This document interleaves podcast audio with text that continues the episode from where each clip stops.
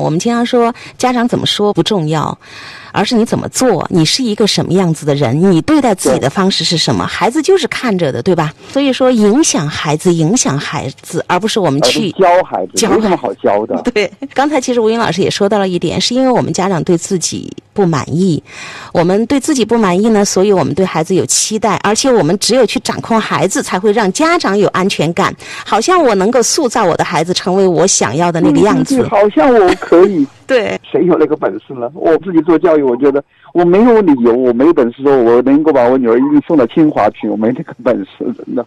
呃，之前我也是一个焦虑的妈妈，犯了很多错。但是有一天，我接到孩子的一个电话，我觉得那个对我改变特别大。他当时跟很多同学们在一起聊天同学们就在聊各自的家庭，有吵架的，有跟老人关系不好的，有正在为财产就是闹离婚的，呃，夫妻关系不好的等等。呃，我们儿子听了很多，然后那天晚上就给我打了一个电话，他说：“妈妈，我觉得我好幸福。”然后我当时就特别惊讶，我说：“为什么呢？”他他就把这些事情给我讲了，他说他不知道他的身边的同学们哈正在经历这些。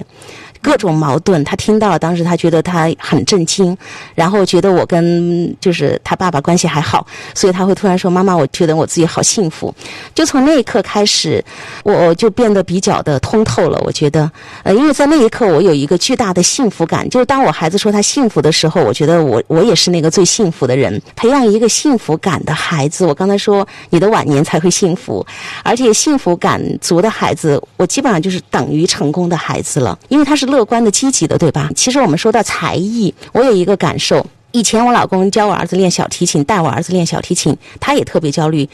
每个动作去纠正，然后你要去老师那儿复课，逼着孩子练。每次去复课的时候，孩子很痛苦、很紧张、很害怕。结果在老师那儿更练得不好，也要被老师劈头盖脸的骂。有一次我去经历了之后，我就跟我老公说了一句话，我说：“呃，你觉得学音乐、听音乐是美还是一种折磨？”他当然是熏陶他喜欢音乐、喜欢艺术是一种美的享受。我说：“但是孩子现在学得如此痛苦，你觉得跟美可以挂钩吗？”我这句话也打动了我的先生，从此以后他就改变了那个态度。我说：“复课是孩子。”自己的事情，他没有练好，老师会给他压力，但是你不用再给他压力了。呃，我说他会厌恶这个东西的。后来还有一个妈妈，她也分享，她说其实她女儿在练钢琴的时候，一个特别专业的老师，他是一定会有经验的。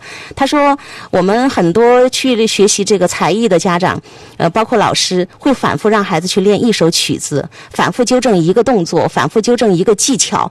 他说会让孩子陷入到一种机械重复的那个烦躁感当中，但是他。当时说，他他跟他孩子请了一个很专业的老师，他是有搭配的难度比例的。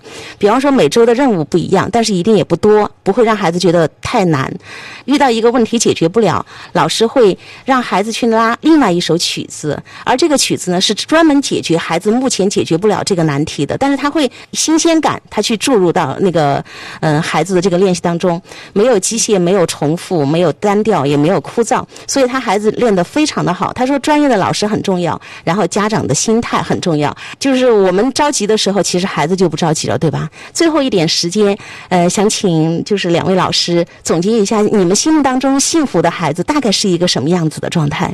幸福是什么？我觉得它应该是一个没有标准答案的东西，因为幸福它本来就是一个主观感受。嗯，每个人对于幸福的其他的体验都不一样，甚至他的这个标准也都不一样。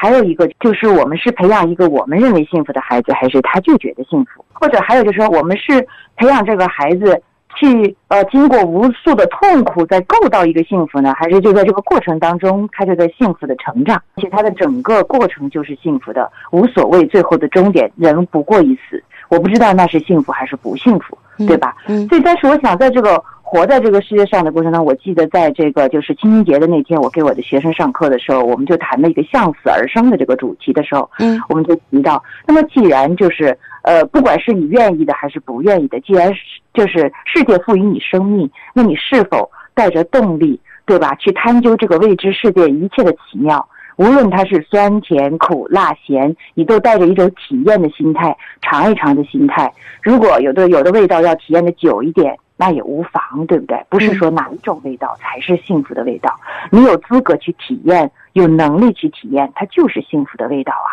所以干嘛吃苦瓜呢？干嘛吃火锅呢？我对我儿子讲的就是，我不知道你未来会成为一个什么样的人，但我非常好奇，你未来会过一个什么样的生活。以我现在对他的了解，我觉得你的生活一定很有意思。这是我对我儿子最大的一个期待，就是我不知道上不封顶，下没有底。但是妈妈会保持好奇心。我很好奇啊，我真的很愿意多陪陪他，看看他怎么去经历和去迎接这些欢笑、苦辣、酸甜。我觉得很期待，我很幸运我能陪他，但我不一定要帮他解决什么问题，有我在他就很安全。就是妈妈在就很安全，就跟士兵打仗一样，知道这个后面的就是这后援力量哈，物资也充足，他就会有这个勇气哈。吴老师呢？好，那个刚才乔老师描绘了一个东西很有意思，大家想一想，当你的孩子刚刚出生的时候，你第一次抱着他，你在想什么呢？你的初心是什么呢？大概很多人会说啊，希望这个孩子健康快乐的长大，希望他一生幸福，可能是很多家长的初心。我想跟很多家长们说。如果你一辈子守住了这个初心，你的孩子一定差不了。而当我们守住这个初心的时候，你知道，我们那个时候抱着孩子的时候，我们好好奇，一直抱有一种好奇心。他什么时候会喊妈妈呀？什么时候会喊爸爸呀？什么时候会第一次走路啊？然后什么时候会哭啊？都是抱着一种好奇心的。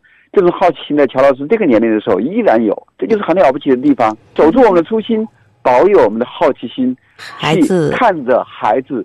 走向远方，非常非常的棒。好的，回首往事，没有辜负孩子，我们没有辜负自己，也没有辜负岁月。啊，好，谢谢两位老师。我觉得今天其实时间太短了，真的还没有说透说够。希望下次再聚，再见。再来嘛。